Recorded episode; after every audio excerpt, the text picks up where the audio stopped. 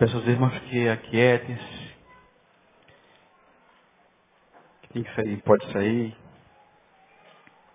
Quem tem que ficar, pode ficar. A fim de que a gente possa ter a mente tranquilizada para receber aquilo que está preparado para essa noite.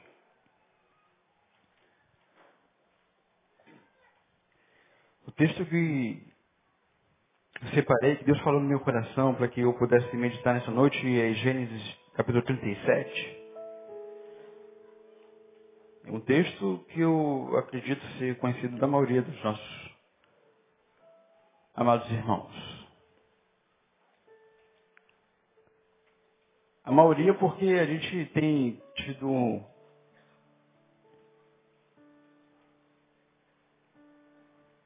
um movimento diferente, né? Pessoas que ainda vão chegando. E eu, quando eu digo é um texto é, conhecido também é porque é, a Bíblia diz que a gente tem que trazer à memória aquilo que dá esperança.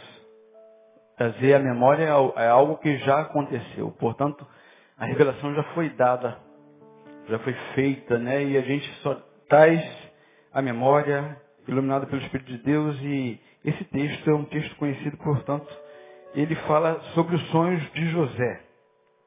José é um homem conhecido como o grande sonhador da Bíblia. O texto diz assim, Jacó habitou na terra dos, das peregrinações de seu pai, na terra de Canaã. Esta é a história de Jacó.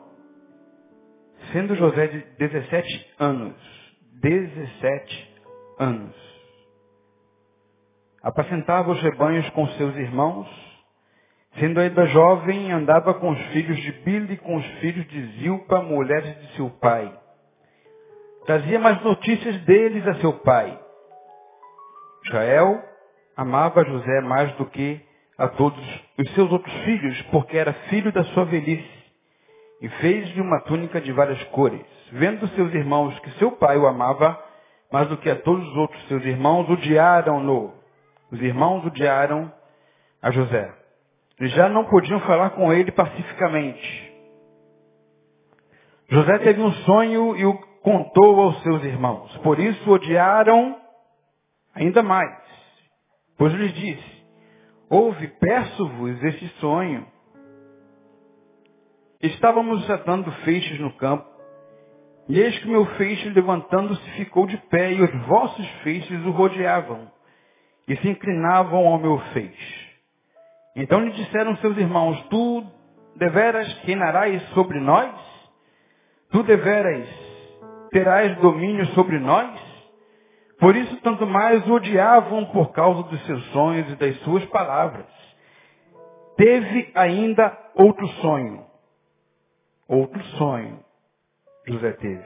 E o contou aos seus irmãos, dizendo, tive outro sonho.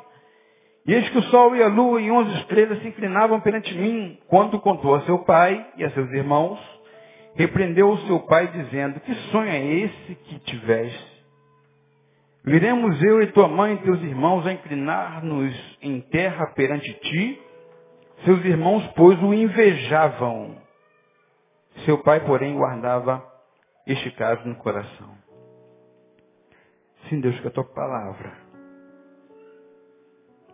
seja aplicada no coração dos teus filhos nesta noite com liberdade, conforme lhe aprouver. Seja assim em nome de Jesus. Amém. Irmãos, o espanto que logo me traz esse texto, quando eu pensei em, em pregar nesse texto aqui, a vida de José, os sonhos de José, eu fui levado a pensar nesse texto exatamente quando estava pensando na minha vida. Em determinado momento da minha vida, conversando com a minha esposa. Eu virei para ela e falei assim, amor, quais são os seus sonhos? E ela teve um tanto quanto de dificuldade de relatá-los a mim. Parou um pouquinho, pensou um pouquinho e foi. Com algum custo, ela começou a falar alguns dos seus sonhos. E da mesma forma, naquele mesmo momento, eu confesso que me angustiei. Porque o que eu percebi é que praticamente eu, eu não tinha, eu não vinha alimentando nenhum tipo de sonho na minha vida. Eu achei estranho esse negócio, como que pode?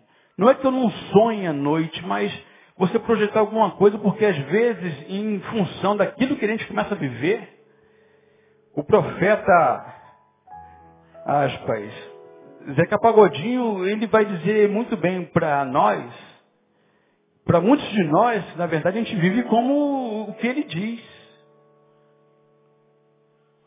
Deixa a vida me levar.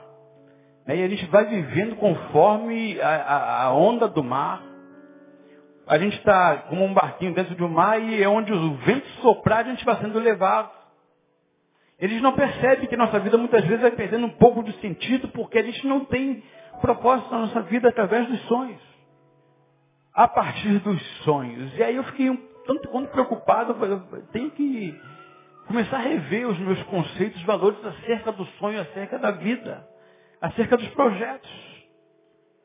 Esse, essa mesma música do, do Zé Pagodinho, essa parte aí eu não concordo muito não, mas a outra parte minha é muito é, interessante quando ele diz, sou feliz e agradeço por tudo que Deus dá.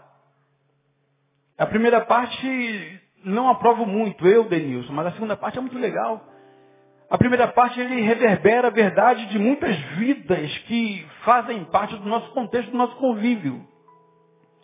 A segunda parte não faz muito contexto porque a gente geralmente não é feliz por aquilo que a vida dá através de Deus para nós.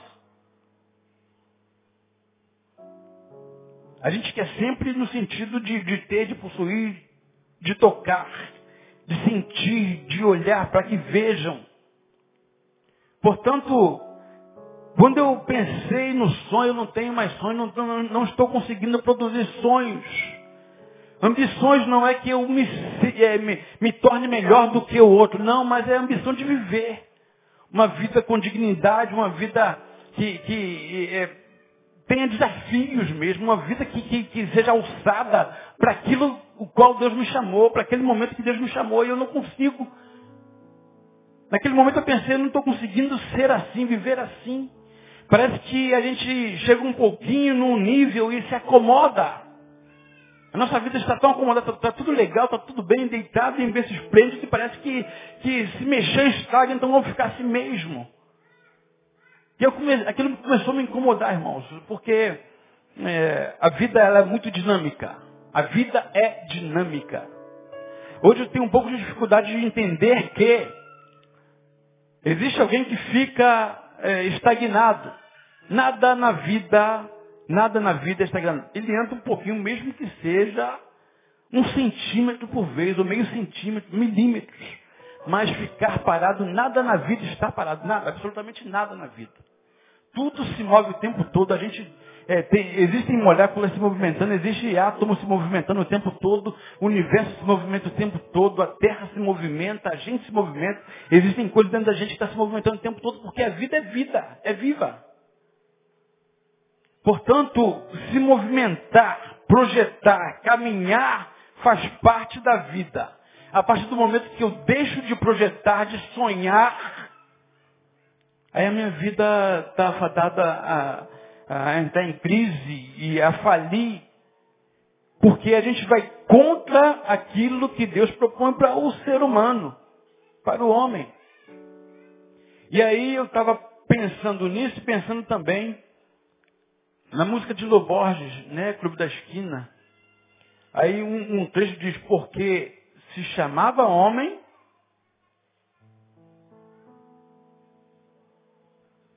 também se chamavam sonhos. E sonhos não envelhecem. O sonho não tem anos para ser realizado, para acontecer. Ele diz, porque se chamavam homens, também se chamavam sonhos. Portanto, a dinâmica do homem para viver e viver bem é sonhar. Para que a gente consiga viver satisfatoriamente, A gente tem que continuar sonhando. Porque o sonho é que impulsiona. O sonho é que desafia. O sonho é que movimenta e que mexe. É a partir do sonho que a gente vai saber como que está a nossa vida. Não sei quantos têm perdido os sonhos aqui. Não sei quantos ainda têm conseguido sonhar na sua vida. Projeto de vida pessoal, conjugal, ministerial, vocacional, existencial. De modo que a palavra de hoje eu entendo que ela chama a gente para voltar a sonhar. E quando eu pensava em José, José, como eu falei, é, é, é conhecido como sonhador, mas José só sonha dois sonhos. Pelo menos no texto narrado aqui, escrito, tem dois sonhos que ele é, resolve compartilhar com aqueles a quem ele entendia que fosse possível fazê-lo. Embora abrindo aspas aqui, não vamos entrar por essa vereda, mas é, existem algumas coisas meio truncadas aqui nesse, nesse negócio, nesse texto. A história de José, ela começa em, especificamente, quanto à vida dele, não o nascimento.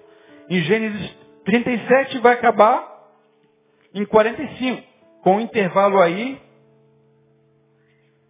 do capítulo de número 38.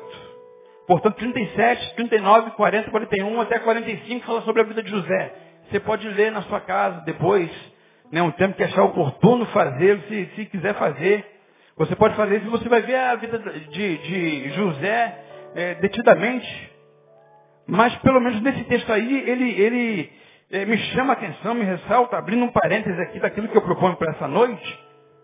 A Bíblia fala aqui que José era um fofoqueiro em potencial, viu? Trazia mais notícias dos irmãos para o pai. Isso aqui é muito sério e importante ser um dia, quem sabe, talvez tratado. E o pai usava desse artifício para ter informações dos filhos.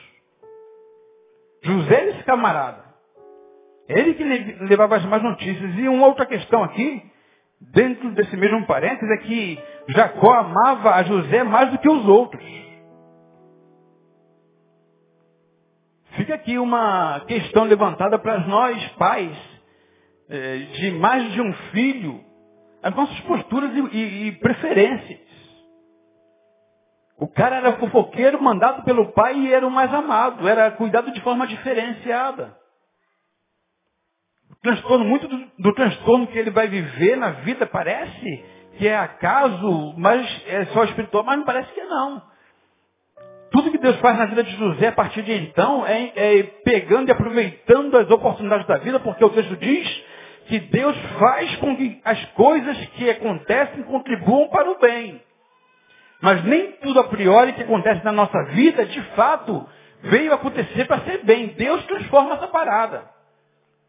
E Deus faz com que essa coisa que seria para o mal se transforme para o bem. Aqui é o parêntese, né? Para a gente pensar as nossas posturas. Mas José então sonha dois sonhos. Quando a gente fala de sonho, aí existem várias linhas que a gente poderia seguir. No versículo 5, na parte A de 39, no, no 37, melhor dizendo, ele diz, tive um sonho, contou aos irmãos. 5a, José teve um sonho, está aí, contou aos seus irmãos. E depois, no versículo 9, também do mesmo capítulo, de número 37, ele teve outro sonho, contou aos irmãos e ao pai. E os dois sonhos foram rechaçados.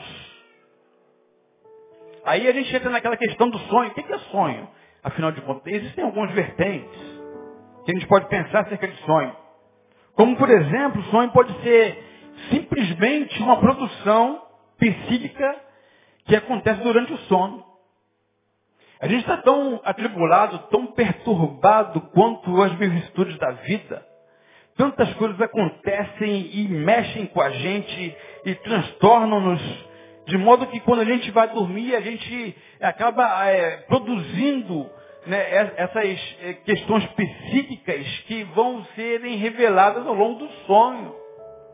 Ao longo do sono, o sonho. Esse tipo de sonho geralmente perturba a gente, mas ele fica meio que anuviado. Né? A gente não sabe ao certo o que, que aconteceu, é, é uma perturbação. O sonho você está voando, daqui a pouco você está pulando, está mergulhando, está se afogando. É, parece que, que, que é, as vicissitudes vão nos afogando e a gente está se afogando. Isso aí é muito natural acontecer, acontece assim aos borbotões. Gente fica preocupado aí, ah, pastor, eu sonhei, e sonhei, quer que o pastor diga? Pense que todo pastor é José. Né? Não, é, não é verdade assim não, gente, que acontece. Existe outra vertente do sonho que é um sonho é, de ilusão. É um sonho fantasia. É uma, uma utopia que só é possível na mente daquele que sonha. Aquela projeção quase que, que impossível de existir, só existe porque está na sua mente. É uma ilusão, uma fantasia que você constrói, que você cria. Qual é o teu sonho? Casar com Janequine. Né? Hoje Janequine nem está sendo muito querido por causa do, da, da, enfermidade, né? mas ele era o top, um dos tops que todo mundo era sonho de consumo, né? É, e outros mais aí que você conhece. Qual o teu sonho, meu irmão? Ah, meu sonho é, é Carolina Dickman, a periguete da novela. Só aparece de calcinha sutiano na, na, nas cenas. Caramba, meu sonho e tal. Então é uma utopia que você coloca e você vai, vai devaneando aí, o devaneio que você traz em você. É um tipo de sonho. A gente vai se aproximando um pouquinho mais daquilo que, que, que é mais palpável, é realidade. Uma outra vertente do sonho é a aspiração. É um ideal que você tem, é um projeto, é desse mais que a gente fala quase que constantemente todos os domingos. Eu projeto na minha vida 2012, tem muita gente que está perturbada aí por causa do dia 21 de, de dezembro de 2012. E só vai continuar sonhando, vai projetar um sonho né, da vida quando passar 21 de dezembro, chegar 22 de dezembro, ufa! Aquilo é tudo mentira, eu vou continuar sonhando e projetando. É porque ele está bem perturbado, é uma coisa meio complicada. Né? Mas é, esses sonhos aqui é, do, é, é da aspiração, é o que você aspira a alcançar. É o sonho que te projeta para frente, aquele que eu estava falando, aquele que te impulsiona, que te movimenta, esse sonho. Existe o desejo que é intenso e vivo, tipo de sonho. Ele é vivo ali, não morre, e as pessoas desacreditam, não acreditam mais na possibilidade, mas ele está vivo dentro de você. E existem os sonhos que são visão sobrenatural. Aquele sonho que é marca de Deus em nós. Aquele sonho que nasce no coração de Deus para a nossa vida. O sonho que é alimentado, é produzido e alimentado dentro de nós conforme a vontade do Criador. Esse sonho aqui, ele não desfalece jamais. Esse sonho aqui não morre jamais porque em todo tempo ele vai estar sendo nutrido pelo próprio Criador. Eu não sei qual é o tipo de sonho que você tem, se é que você ainda tem sonho. Mas dentro dessas perspectivas aqui, a gente pode fazer um levantamento da vida de José. E a gente vai percebendo algumas coisas em relação a sonho, a caminhar, a viver, a projetar, a lutar e a cair e a tropeçar, e continuar. Porque a vida é o tempo todo levanta e cai, levanta e cai. Tropeçar não é o problema, o problema é ficar estagnado, estatalado no chão, a gente tem que levantar e continuar, porque a gente vai encontrar outra pedra, outro obstáculo à frente, porque a vida é assim.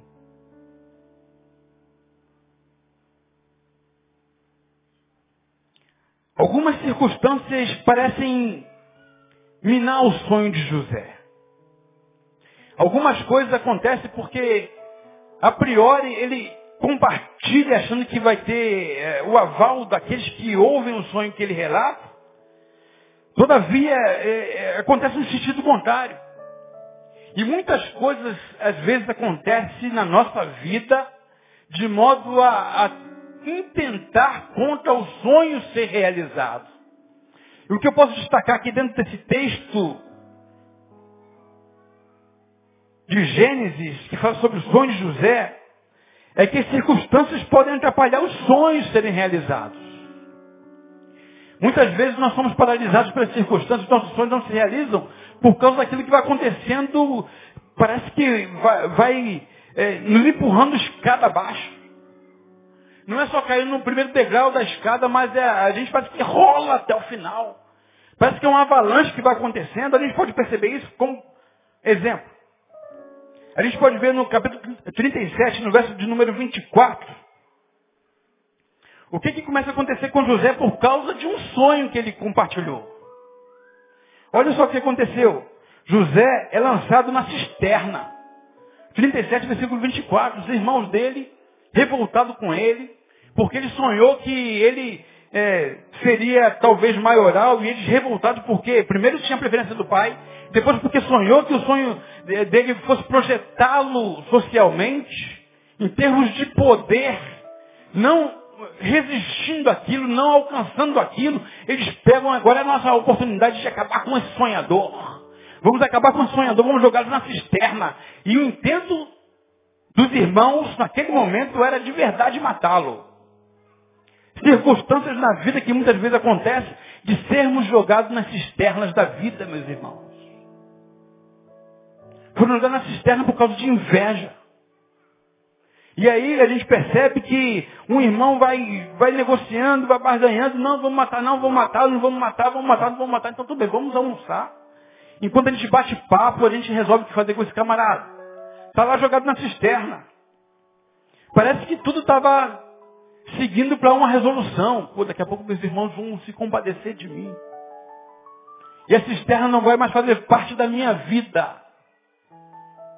Quando de repente eles veem os midianitas vindo em direção, ou indo em direção ao Egito, eles então pensam, vamos fazer o seguinte, vamos se livrar desse camarada, desse sonhador. Vamos pegar, portanto, esse sonhador fajuto de Metigel e vamos então vendê-lo. Você vê isso no versículo número 28.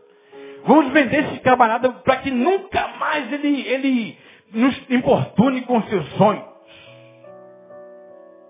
Isso aqui é interessante.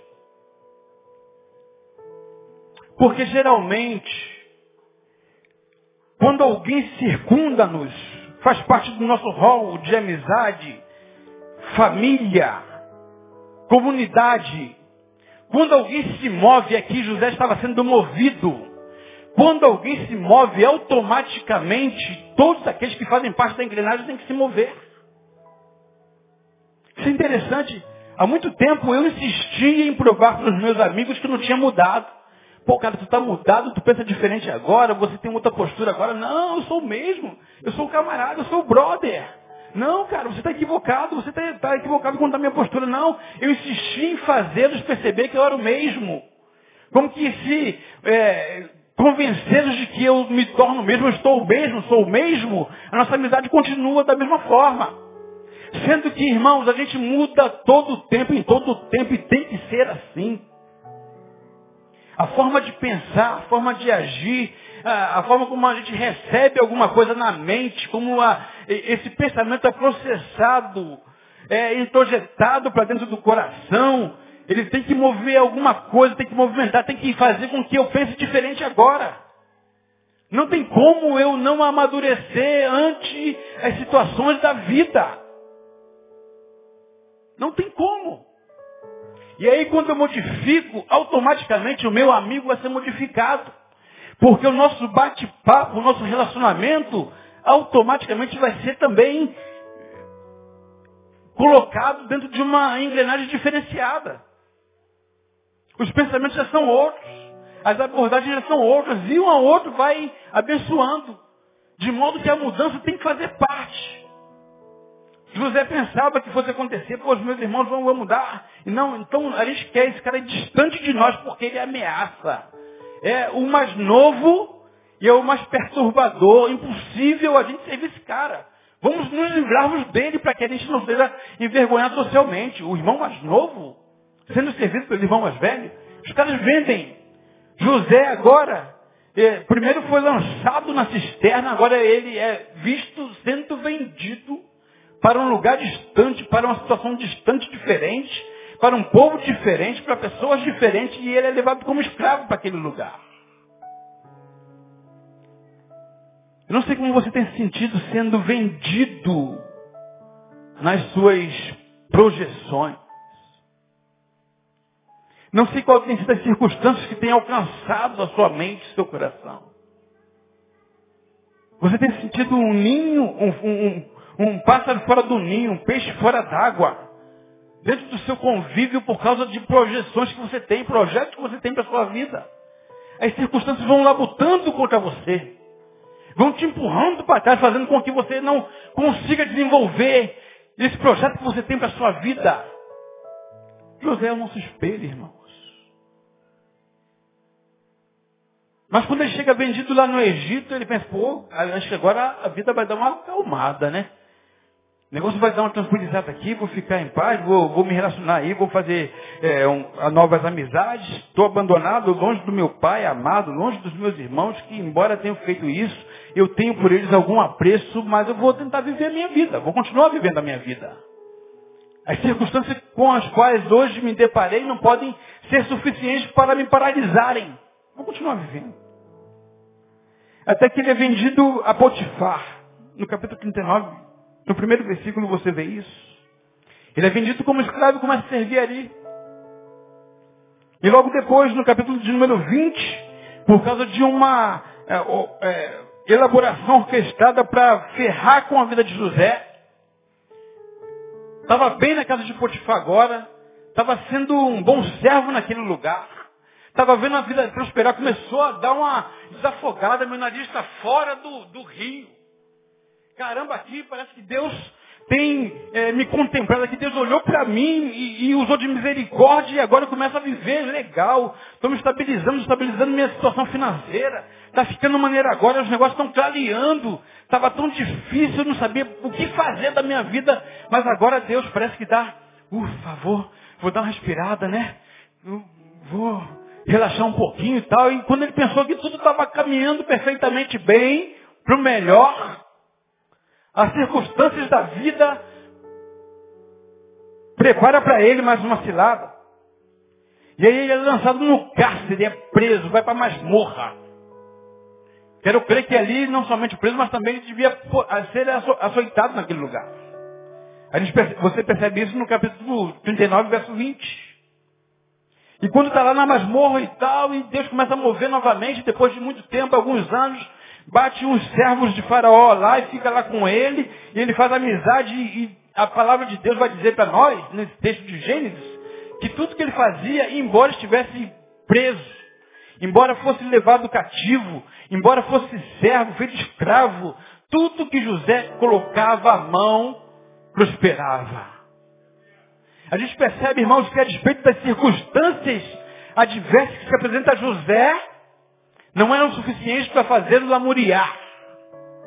Reivindicar de Deus, onde é que tu estás que não vê as circunstâncias apertando a minha vida? E José, depois que está ali na prisão, faz algumas amizades, alguns camaradas lá que trabalhavam com o faraó. José então interpreta os sonhos dele. E ele promete, vou tirar você daqui assim que eu lembrar, pode ficar tranquilo, José. E ele é esquecido. Quantas vezes você coloca a sua expectativa em alguma coisa que vai acontecer amanhã? Quantas coisas você perde às vezes porque você esperou que alguém fizesse? Alguém vai fazer por mim, vai olhar para mim, vai ter pena de mim, vai ter dó de mim e vai movimentar minha situação, vai mudar minha situação. Ele traduziu o sonho do camarada, o camarada prometeu que ia tirá-lo de lá, mas o texto em, em, em verso 23, capítulo 40, diz que o copeiro esqueceu de José. Nunca foi tão real. O texto de Salmos 42, 7 que diz um abismo chama outro abismo. Parece que quando tudo começa a dar para trás é, é uma avalanche de problemas. E eles pensam que conseguiu resolver e vem outro, e conseguiu resolver, vem outro, vem outro, vem outro. Porém, irmãos, nesse tempo de adversidade, quando as circunstâncias da vida são adversas a nós, é importante, é interessante entendermos e olharmos não somente para as circunstâncias adversas, os abismos que se apresentam a nós, mas é importante a gente olhar aquilo que acontece na natureza que Deus vai falando com profundidade e clareza para nós. Como, por exemplo, o processo da crisálida. O processo que acontece lagarta, borboleta. E é um processo lento, é um processo de, de, de, de afirmação, de fortalecimento. Todavia, para quem ora, olha de fora, só consegue ver um bicho extremamente feio, repugnante, que se arrasta, que todo mundo quer estar longe, distante, mas que ao parar em algum ponto específico onde ela entende ser o ponto adequado para que o processo natural da vida aconteça com ela, ela para, constrói seu próprio casulo e fica ali por um pouco de tempo. A vontade é, olhando para aquilo e vendo esse processo acontecer, como um furinho naquele casulo. Tem alguma coisa ali dentro se batendo, começa a se bater. Está se batendo ali e a gente vai, vai acompanhando. Quem acompanha esse processo todo sabe que se você ajudar o processo da natureza, portanto o processo natural da vida, você interrompe aquilo que vai ser muito importante na futura borboleta. Porque exatamente o gesto de balançar as asas dentro de um casulo apertado, escuro, sombrio, que para nós que está de fora parece ser muito é, ruim para aquele inseto, é o processo que vai garantir, ao sair daquele casulo, capacidade de voar voos altos. De modo que muitas vezes as circunstâncias tem que gerar em nós alguma coisa. Quem sabe você se vê como uma lagarta, sem vida, sem cor. Uma lagarta que todo mundo rejeita, todavia o, o, o, a, a proposta de Deus para nós é fazer com que você se torne algo belo na vida que faça diferença e voe em voos altos. A escalada de uma montanha não é tão simples assim, irmão. Existem pedregais. Existem vários caminhos tortuosos. Existe frio, existe calor, existe cansaço. Todavia, quando você chega no cume de uma montanha, você tem o privilégio de ter uma visão mais ampla do negócio. As circunstâncias têm que, portanto, produzir em nós uma capacidade de ver que Deus tem preparado para nós um momento específico que Ele vai fazer prevalecer na nossa vida a sua vontade. Desde que o seu sonho, o sonho que você tem vivido, seja uma visão sobrenatural que Deus deu para você, a despeito da circunstância diversa que você vive hoje, irmão. Saiba, Deus está no controle da sua vida. Deus está no controle da sua vida. A gente percebe também nesse texto que José não se deparou somente com as circunstâncias adversas que pareciam um avalanche, um abismo atrás do outro abismo. O texto não relata Moisés, o José reclamando o tempo todo. Mas ele vai vivendo aquilo e ele vai se adequando ao momento. Ele vive uma dificuldade, ele se adequa à dificuldade, supera a dificuldade, vê outra dificuldade, supera a dificuldade, porque ele estava sendo preparado para algo muito maior. Mas ele não tem só circunstâncias adversas. José também enfrentou pessoas que trabalharam contra a realização dos sonhos. E não é muito difícil nós encontrarmos pessoas assim. Como, por exemplo, pessoas invejosas. Que veem você prosperando, crescendo, e as pessoas labutam contra o seu sucesso. Contra a sua vitória. José foi invejado pelos irmãos, como a gente já leu. José foi caluniado pela mulher de Potifar. Ela querendo alguma coisa com ele, não conseguiu, porque não conseguiu o que queria com ele, calunia-o.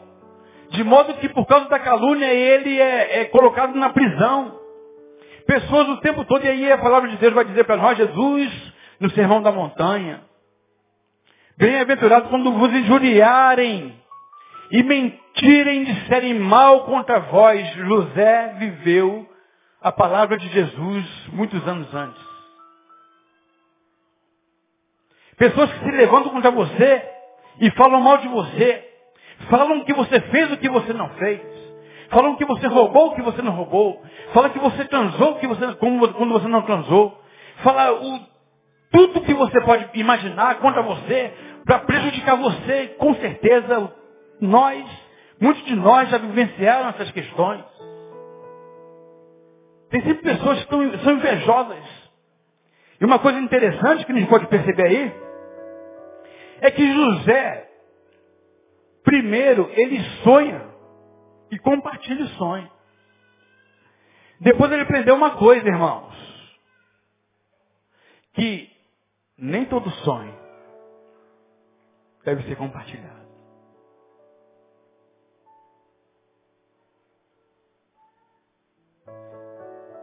Deus coloca no teu coração alguma coisa muito grande aos seus olhos. Não compartilha com qualquer um não, meu irmão.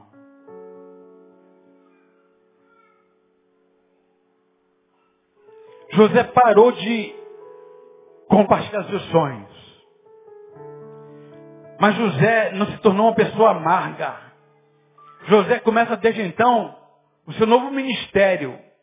Ao invés de ser sonhador, é ajudar alguém a conquistar o sonho, realizar o sonho, interpretar o sonho, incentivar. Você vai conseguir. Deus te mostrou isso, mostrou duas vezes, como ele disse para Faraó. Deus te mostrou duas vezes, Faraó, seguidamente, é porque é projeto dele na tua vida e vai acontecer. José foi um incentivador. Ao longo da sua vida encontrou com alguém que queria derrubá-lo por causa dos sonhos grandes que ele tinha. Portanto, aqui a gente aprende que nem todos os nossos sonhos tem que ser compartilhado. E nem todo mundo tem capacidade de compartilhar com a gente. Escolha bem aqueles a quem você há de compartilhar os seus sonhos. Pessoas idôneas que vai te ajudar, que vai te colocar para frente. É isso aí, continua. Você está certo, está no caminho legal. Ser forte, corajoso. As circunstâncias são adversas, vão ser adversas, vão surgir, mas você tem que continuar caminhando. São poucos, irmãos. Porque a maioria do povo que faz parte do nosso caminho, dos nossos encontros, são pessoas que por causa da baixa autoestima não, não conseguem mais sonhar. E porque não conseguem mais sonhar, não permitem nem querem que os outros continuem sonhando. A esses não compartilhe. A esses tenha misericórdia. Talvez você seja um na vida desse que parou de sonhar Alguém que vai incentivar esse a sair do cativeiro existencial, espiritual. José encontrou com pessoas que queriam derrubá-lo. Mentiram, caluniaram, invejaram, prenderam, mas isso não foi suficiente para paralisar aquilo que Deus colocou no coração de José. Porque a gente aprende que o maior inimigo, talvez, que eles vão encontrar na vida não sejam as circunstâncias adversas. O maior inimigo da realização dos nossos sonhos, produções, aqueles que nos impulsionam, os nossos ideais de vida, as nossas aspirações, talvez não sejam as circunstâncias maior, nosso maior inimigo. Talvez não sejam as pessoas que nos invejam, que nos caluniam. Talvez seja a nossa própria postura. De modo que o maior inimigo pode ser nós mesmos. Para que o sonho não se realize. A gente percebe que José não foi aquele que ficou lamuriando. Porque ele sabia quem tinha eh, revelado para ele. Ele muda a estratégia de vida. Ele não namoria, mas ele vive com intensidade todo o tempo que ele tem para viver. Ele não namoria por causa da dificuldade do desemprego. Ele não, não, não namoria por causa da crise familiar, existencial, conjugal. Ele não namoria porque amanhã você tem que pagar uma dívida, dívidas enormes e não sabe o que fazer. Ele não namoria por causa de nada disso. Mas eles sabem quem tem crido, ainda que não fosse verdade. Mas o Senhor, Criador de todas as coisas, já era o Senhor que falava com ele, que fala comigo, que fala com você nessa noite. É aquele que tem preparado alguma coisa maior para você, irmão. Mesmo que as pessoas não acreditem e nem queiram que sejam realidade na sua vida. Mas Deus sonhou para você. E quando Deus sonha para você e projeta em você, engravida você disso, Deus vai fazer acontecer no tempo oportuno. Alguém que foi vendido sem perspectiva nenhuma aos 17 anos de idade. É alguém, portanto, que chega agora no capítulo 45, no verso de número 5.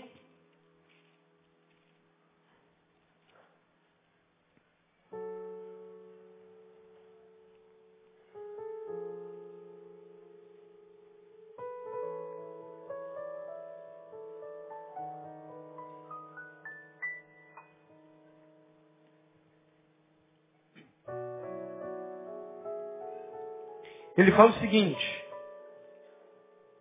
porque para a conservação da vida, Deus me enviou adiante de vós. Essa declaração de José se dá exatamente no momento. Por isso que eu sugeri aos irmãos que lessem todo o capítulo, todos esses capítulos que eu falei. É o momento onde ele revela o sonho de Faraó. Faraó, então, recebe a revelação dele, de Deus por ele. Faraó, então, diz o seguinte, vou, vou ser prudente, José. Assim como me disseste, assim é de ser. Portanto, colocarei alguém que seja o homem forte.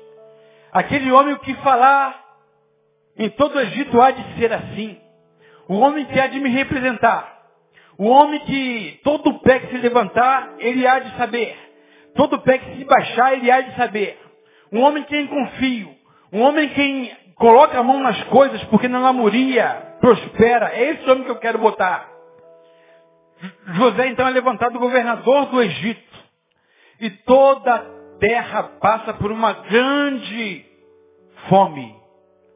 Todos os povos iam agora ao Egito para se alimentar. Iam, compravam e voltavam. Iam, compravam e voltavam. José era esse quem governava. José não passava dificuldade, não passava fome. Porque a despeito de tudo que ele passou na vida, no mundo existencial, espiritual, ele não se curvou diante da dificuldade. Ele continuou de pé, firme, constante, olhando para frente. Deus o levanta agora e coloca num lugar de destaque. Quando, pois, a fome alcança a terra, alcança também os seus irmãos. Chega aos seus pais. E o pai manda os irmãos irem comprar. Os irmãos vão lá, José conhece os irmãos. E ele é, indaga e, e prepara uma cilada positiva para fazer com que os irmãos voltem novamente a estar com ele. E os irmãos compram e voltam. E depois vão de novo. E aí no final da história, quando os irmãos conhecem José, José se revela para os irmãos. Os irmãos atônitos, medrosos, desesperados, dizem, José, tenha misericórdia de nós, não nos faça mal por aquilo que fizemos. O coração daqueles homens estava perturbado anos a fio. Entende, irmão, quando alguém faz mal para você, não faz para um simples mortal. Quando alguém faz mal para você, faz ao Senhor. Quando alguém mente a seu favor a respeito de ti, não mente a respeito de ti, mas do Senhor. Porque você é escolhido de Deus. De modo que os irmãos de José estavam perturbados. José, não faça agora de nós aquilo que nós fizemos contra você. Tem misericórdia de nós, aí José, entendendo. Maduro, espiritualmente falando. Entendendo todo o processo que aconteceu na vida, José diz, não foi vocês que me mandaram para o Egito. Foi o Senhor que mandou adiante para que vocês hoje tivessem vida. Irmãos, algumas circunstâncias da vida que nos acontecem, que nos entristece, que nos faz chorar, que parece ser espinhos daqueles mais profundos, estão produzindo em mim e você um momento de júbilo, de alegria que não pode se comparar com o sofrimento que hoje nós temos vivido. Não é promessa do Denilson. Não é palavra do pastor Denilson, é palavra de Deus. O que hoje é produzido em você, que faz você chorar, não se pode comparar com aquilo que há de ser revelado na sua vida. José entendeu isso e disse, não foi você, não foram as circunstâncias. Não foi a prisão, não foi a cisterna. Não foi a mentira, não foi ninguém. Que me mandou para cá foi o próprio Deus, para que hoje nós tivéssemos vida. É isso que acontece. Perceba que é muito simples entender isso para alguém que agora está na, bênção, irmão. Alguém que está na prosperidade. José, nesse momento que se encontra com os irmãos, no capítulo 45, de verso número 5, quando ele diz, foi Deus que me trouxe para cá, Deus estava no controle da minha vida. Parece que agora, né, está tudo legal, estou próspero, sou governador, todos os meus, aos meus pés, todo mundo me obedece, eu mando geral. É fácil falar isso. Como que é, é, é os pastos verdejantes, as águas frescas, fazem nos mudar a concepção de Deus? Interessante querer fazer menção do que Isaías falou. Me permita, meu amigo. Estou dentro, estou fora. Cara, formidável isso, viu, meu irmão? Pastos verdejantes, estou dentro. Prisão e cárcere, estou fora. Água fresca, estou dentro. Deserto, estou fora. Bênção de Deus, estou dentro. Dificuldade da vida, estou fora. Parece ser muito simples, José. Agora, governador, falar isso. Não, esquenta não, meus irmãos. Deus me mandou diante de vós. É fácil falar isso. Por quê? Está dentro. Mas no momento do fora, que quem sabe muitos de nós ficam fora, José estava dentro do mesmo jeito, irmão. Nas circunstâncias adversas, ele diz, estou dentro com o Senhor. Na, na, na hora da, da perseguição dos irmãos, estou dentro com o Senhor. Você quer ver isso? Quando ele foi vendido, a palavra de Deus diz que o Senhor era, estava com José. Capítulo 37. Quando ele foi preso, agora no 39, para casa de Potifar, aí no versículo número 2, 39, 2, o Senhor estava com José. O Senhor era com ele continuamente, a despeito das circunstâncias adversas a despeito das perseguições aqui, se cumpre hoje em nós a palavra que diz, estou convosco todos os dias, até a consumação dos séculos. José já vivia isso lá, irmãos. O Senhor era com ele, a despeito daquilo que parecia ser muito ruim. Deus estava trabalhando José para algo maior. E uma coisa interessante aqui, é que quando Deus prepara algo tão grandioso dessa forma, Deus nunca prepara para o seu bel prazer. Portanto, se você está procurando a bênção para você, para que você seja abençoado, pura e simplesmente, é muito difícil de acontecer. Mas quando Deus projetou no coração de José esse sonho, que os, pai, os pais e os irmãos iam se curvar diante dele é porque Deus sabia o que haveria de vir sobre a face da terra. E quando Deus sacrifica alguém, irmãos, é para que uma multidão seja abençoada por teu intermédio. Se Deus está sacrificando você, saiba que alguma coisa maior não é só para a sua vida, não. Não é, você está passando perseguição no seu serviço, irmão, não tem problema não. Deus vai tirar você daí, vai te colocar num lugar muito melhor, porque você vai ganhar muito mais. Promessa vã, irmão. Irmão, na verdade, quando Deus move você no jogo da vida, na peça, no tabuleiro da vida, Deus está movendo para que muitas outras pessoas também sejam abençoadas por teu intermédio. Foi isso que aconteceu aqui. Deus sacrificou um pouquinho José num momento oportuno da vida dele, um tempo, por um pouco de tempo, para que uma grande multidão agora fosse abençoada. Os irmãos dele, toda a casa do pai dele foi abençoada, por quê? Por causa do sofrimento de José. Consegue entender o que eu digo? De modo que é bem possível que você hoje não consegue enxergar, mas Deus quer abençoar muitas vidas por teu intermédio, através daquilo que Ele está produzindo em você, embora hoje você tenha chorado. Embora hoje você tenha se sentido amargurado, perseguido, Deus está com você. Desde que você entenda que a sua vida tem que ser um canal dele para que ele possa abençoar outras vidas. É assim que aconteceu com José.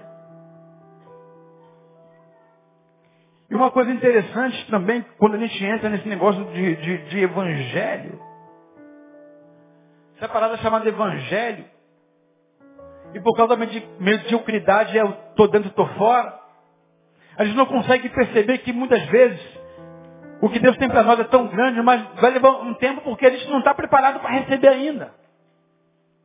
Perceba que quando Deus faz José sonhar, os grandes sonhos, os dois sonhos dele, José está com 17 anos de vida tão somente.